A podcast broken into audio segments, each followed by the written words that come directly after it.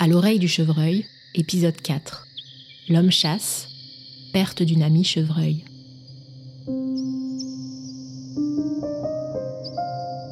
La chasse, on peut l'aimer ou la détester. Mais une chose est sûre, en l'absence de grands prédateurs, cette activité est indispensable à l'équilibre et à la bonne santé des écosystèmes forestiers. La chasse a donc fait partie de la vie sauvage de Geoffroy, alias l'homme chevreuil.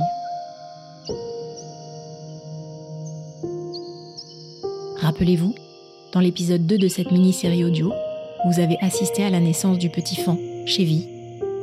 Étoile, sa maman, avait laissé Geoffroy assister à sa naissance. C'est aussi aux côtés de son ami humain qu'elle va rendre son dernier souffle.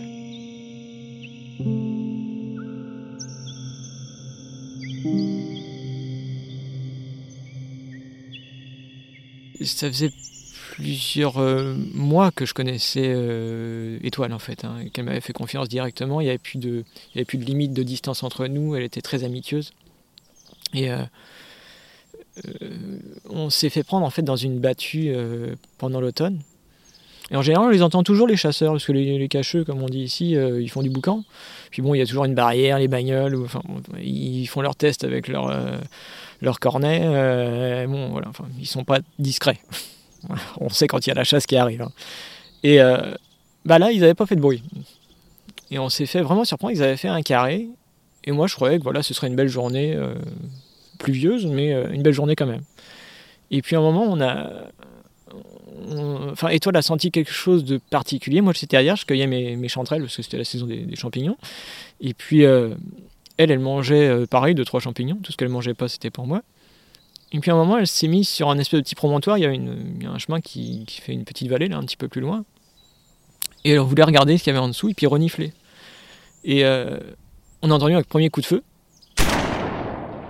Donc là, elle a sursauté, elle s'est arrêtée, elle est revenue un petit peu. Alors, ils viennent pas vers moi parce que je les protège, mais elle est revenue vers moi parce que j'étais à la meilleure place euh, par rapport au danger.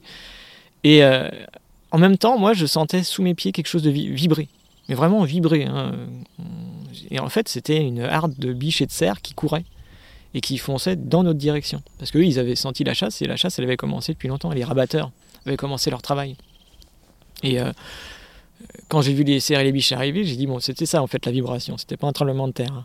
Et euh, c'est un petit peu comme quand on est euh, le long d'un pré et qu'on voit 3-4 chevaux qui arrivent, on sent la vibration. Même les vaches, parfois, quand elles, quand elles courent, c'est quand même des animaux qui font une centaine de kilos, hein, les cerfs et les biches. Hein. Et là, je me suis caché, Étoile aussi. On a laissé passer les, la harde. Et puis bah, là, il y a eu un deuxième coup de feu.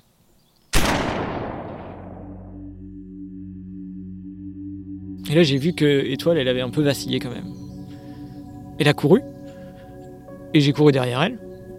Alors, euh, le problème avec les chevreuils, c'est que plus ils courent, plus on court, plus on court et qu'ils se retournent, plus, plus ils recourent. Et euh, jusqu'à ce qu'ils trouvent un endroit qui est calme. Et euh, à un moment, je l'ai perdu un peu de vue. Elle s'est mis à un endroit, euh, ce que j'appelle les endroits de ralliement, parce que en fait, ils ont, les chevreuils, quand ils ont peur, se retrouvent toujours à certains endroits. Il y a des zones, de, des points de rencontre, comme sur les parkings. Et euh, là, on s'est retrouvé, euh, on s'est retrouvé. J'ai essayé de regarder où elle était blessée, si elle était blessée, et elle, paraissait vraiment pas très très bien. Là, on a vu au loin qu'il y avait les, chiens qui arrivaient. alors, ça va, ils sont tenus, eux, ils sont tenus en laisse, mais il y en a d'autres qui qui sont lâchés, c'est des petits chiens. Et donc pour euh, Étoile s'est cachée dans un espèce de, de roncier avec euh, des jeunes merisiers qui avaient mal poussé, des noisetiers, euh, enfin ça fait un espèce de gros taillis. Et moi j'ai enlevé mon sac à dos et j'ai mis le sac à dos à l'entrée de, de, la petite cachette. Parce que je me suis dit comme ça, si les chiens ils arrivent, ils vont renifler le sac à dos et puis ils vont partir. Donc quand les premiers petits chiens sont arrivés, moi je leur ai fait peur. Mais les autres chiens, par contre, j'avais peur que eux, euh, quand ils sont tenus en laisse, ils sentent quand même, ils ont le temps de traîner un peu le museau à droite à gauche. Donc moi, je me suis caché juste en face, dans un autre roncier. On pouvait pas rentrer à deux, hein, c'est très individuel euh, les, cachettes. Et euh, les chasseurs sont passés, parce qu'ils sont très espacés hein, quand même. Et ils ont pas, ils nous ont pas ni vus ni sentis. Et puis bon bah j'ai attendu quelques heures avec Étoile que ça passe. Et puis là je suis sorti de ma cachette et j'ai regardé puis j'ai vu que malheureusement, elle était touchée.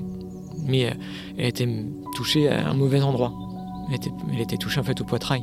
Donc le sang, il était noir. C'était, euh, c'était du sang de, du cœur. Et euh, je me suis dit, bon, bah, c'est foutu. Et puis, elle est morte sous mes yeux. Et j'ai dit hors de question qu'elle finisse dans, un congélateur ou dans l'estomac de quelqu'un. Donc je l'ai sortie de son petit, de son petit roncier. Et puis euh, j'ai décidé de l'enterrer. Sauf que c'était une très grande idée, mais c'était dans les faits quasi impossible. J'avais qu'un couteau, j'avais pas de pelle moi. Hein. J'avais qu'un couteau de survie et tailler euh, une, tranchée avec un, couteau de survie avec un sol qui est rempli de craie et de silex. J'ai fait qu'une demi-tranchée pour le coup, puis j'ai remis euh, des branchages euh, sur elle pour pas que ça se voit. La chasse, bon, c'est terminé. Ils ont certainement envoyé des chiens chercheurs au sang, mais ils n'ont pas trouvé parce qu'elle était très très loin. Mais bon, ce qu'il faut s'imaginer, c'est que moi, je faisais certainement dans les 48 kilos, hein, et elle, elle en pesait plus d'une vingtaine. Donc euh, la moitié de mon poids, euh, quand on mange pas à sa faim, euh, que, enfin c'est pas les glands et les châtaignes qui vont permettre de subir de tels poids. Et ça a été très très difficile de l'emmener là-bas, mais enfin je la considérais, je l'aimais, donc je voulais pas que, enfin c'était mon ami.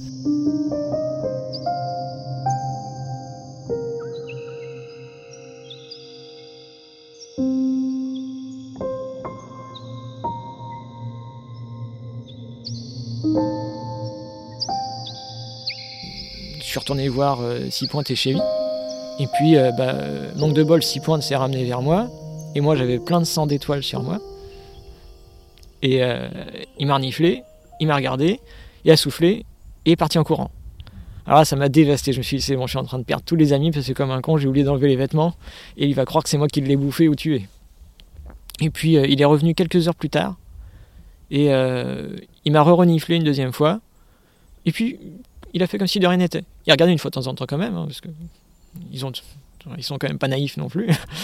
Et euh, bon, bah, je me suis dit, ça va, euh, j'ai pas perdu l'amitié de, de six pointes apparemment. Et puis euh, il a tourné autour pendant plusieurs jours jusqu'à ce qu'il trouve étoile. et puis bah là, c'est pareil. J'ai eu un. Je me suis dit, mais est-ce qu'ils ont des sentiments?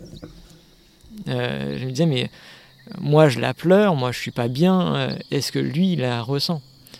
Et Six-Pointes repassait tout le temps là où Étoile était morte. Tout le temps. Et tous ces territoires après ont été fabriqués jusqu'à ce qu'il trouve une autre compagne. Tous ces territoires ensuite ont été fabriqués autour d'Étoile. Mais pour eux, la, mort, ça n'a rien à voir avec ce que nous on s'imagine. Pour eux, la mort, ça fait partie intégrante de la vie.